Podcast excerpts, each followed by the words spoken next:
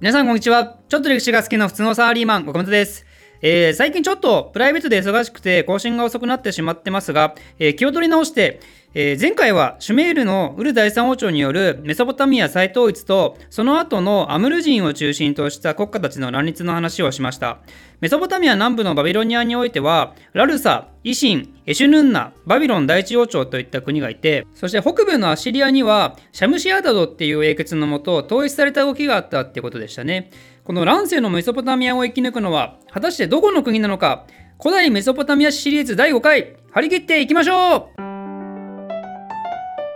えー、まず大きな動きが起こったのはバビロニアの方紀元前1794年にラルサが維新を滅ぼしたんですね。これによってバビロニアの二大国家の一つが落ちたってことで、維新ラルサ時代はついに終焉を迎えることとなります。で、さらに歴史を大きく揺るがす出来事は続いていって、維新が滅ぼされた2年後、紀元前1792年になると、ラルサの属国だったバビロン第一王朝に偉大なる王が登場することになります。それがハンムラビですね。まあ、ハンムラビの名前自体は前回の動画でも出てきてますが、でさらにこの人が登場する頃になると、アッシリアではシャムシアダドがついに完全統一を果たして、近郊のエシュヌンナもイバルピエール2世っていう、まあ、なんかすごい威張ってそうな名前の国王のもと全世間にもあったりしてでこの頃の各国に走る緊張感はおそらく今までのメソポタミア史上でも、まあ、ピークレベルにあったんじゃないかなと思いますでそんな各国ピリピリの状態の中で紀元前1776年についにその均衡が破れるようなメソポタミア中を駆け巡る超一大事件が起こることになります。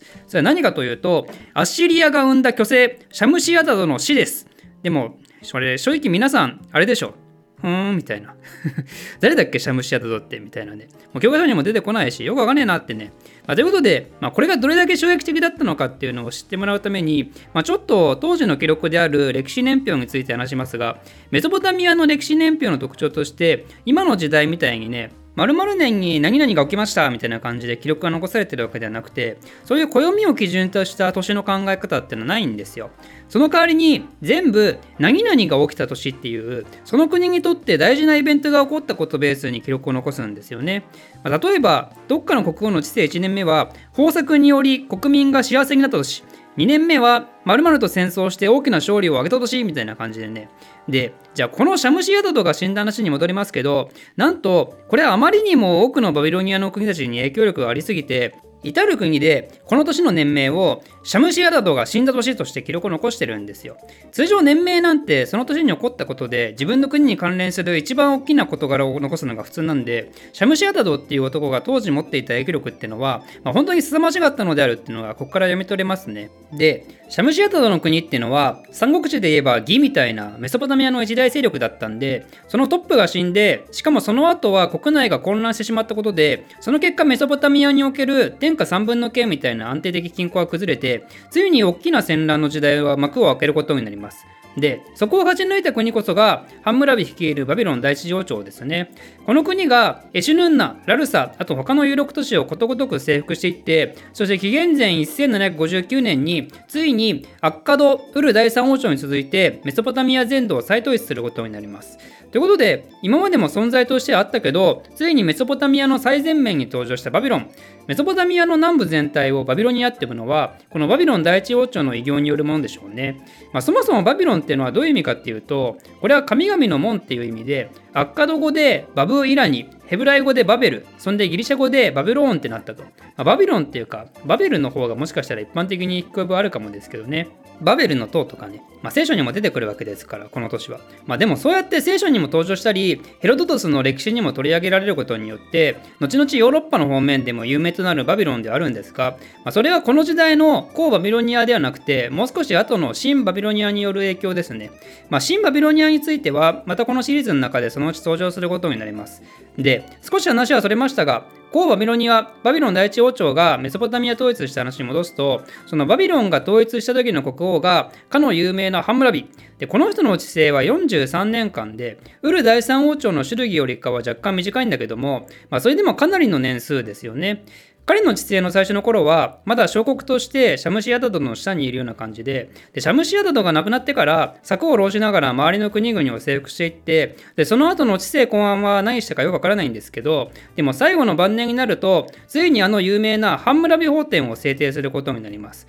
これは刑法、商法、民法に関する条項が全部で282個あって、そんで強者が弱者を虐げないように制定したっていうことも、ま、記載がされてるんですね。ま、この時代ってやっぱ一般民主レベルも弱肉強食で、誰か強い人が被害に遭った場合、その加害者に対して被害に遭った以上の報復をすることがきっと多くあって、でそういうのを是正するために、目には目を、歯には歯をっていうね、動外福祉法の理念が織り込まれた法典が作られたってことなんでしょうね。まあ、身分差があれば動外復習は適用されないんですけど、まあ、でもそれでもルールがないよりかは全然いいと。今までのメソポタミアの王国たちも、まあ、一応いろんな形で法律みたいなのは残っているんですけど、ハンムラビ王はそれらの内容を継承して総合的なものに整えて、そんでバビロニア王国をメソポタミア史上初めて体系的な法治国家としての形態を整えたわけですよ。今では当たり前の法による支配を実践した王として、ハムラビは非常に肯定的に捉えられてるんで、だからこそハムラビっていう人が古代メソポタミア史では超有名人になるんですけど、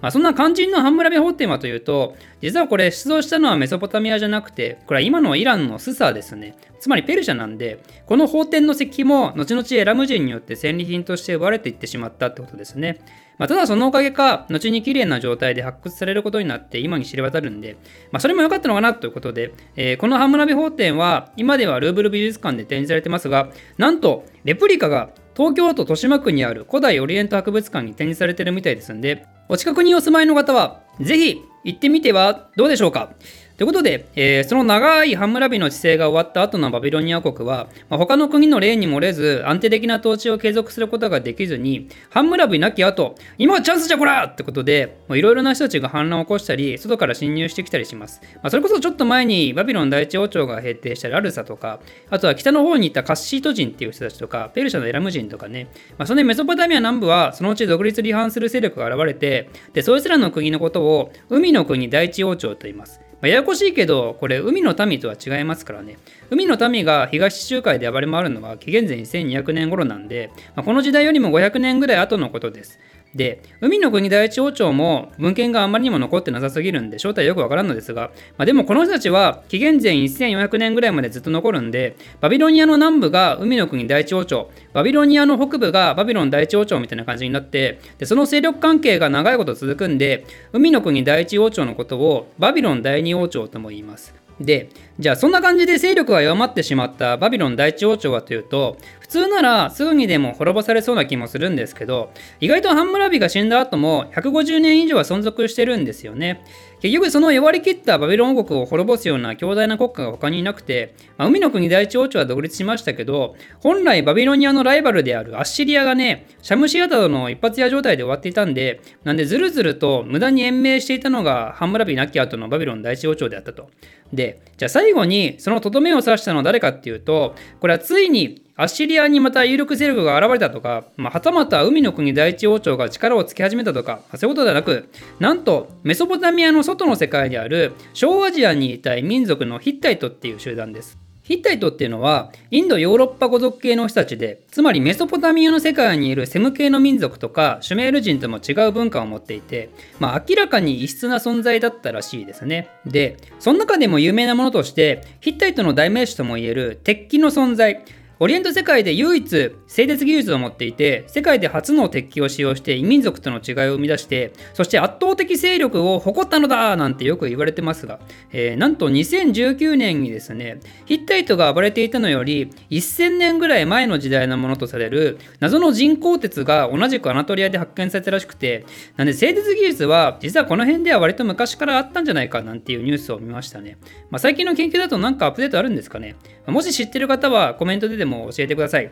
まあ、それは置いておいて、えー、とりあえず、そんなわけで、小アジアからヒッタイトがメソポタミアにうわーってやってきて、で、勢いそのままドリャーってバビロン第一王朝を滅ぼしてしまいます。それが紀元前1595年のことです。そしてそのヒッタイト人たちはバビロニアの地の新たな支配者になったのであると思いきや、まあ、実はこれもそうではなくてなんとヒッタイト人こうバビロニアを滅ぼすだけ滅ぼしてよし小アジア帰るぞっつってなんとそのまま引き上げてしまったんですね。ということで、ぽっかり支配者がいなくなってしまった北部バビロニアの地は、ハンムラビ王が亡くなってから侵入を繰り返していたカッシート人がそのまま押収してしまって、カッシート朝バビロン王国、通称バビロン第三王朝が築き上げられることとなるわけですがこのカッシート人も民族系とは不明ですけど非セム系であることは分かっててこの人たちの王朝はなんと350年間もバビロニアの土地を治めることになってこれは今までの王朝の中で歴代最長になるわけなんですよ。なんでシュメールでもセム系でも何でもない人たちがメソポタミアの土地を治めるようになるってことで、まあ、この出来事を皮切りなのかどうか分かりませんがこの後のメソポタミア史っていうのはメソポタミアだけの舞台を飛び越えてオリエント全体がメソポタミア世界に密接に関わるようになってきます。その中でもついに登場するのが古代オリエントの中でも超一流の文明を持つエジプト。彼らが長いこと閉じこもっていたエジプト世界の扉を開けてアジア方面へその触手を伸ばす時果たしてメソポタミアには何が起こるのか。この続きはまた次回。お楽しみに。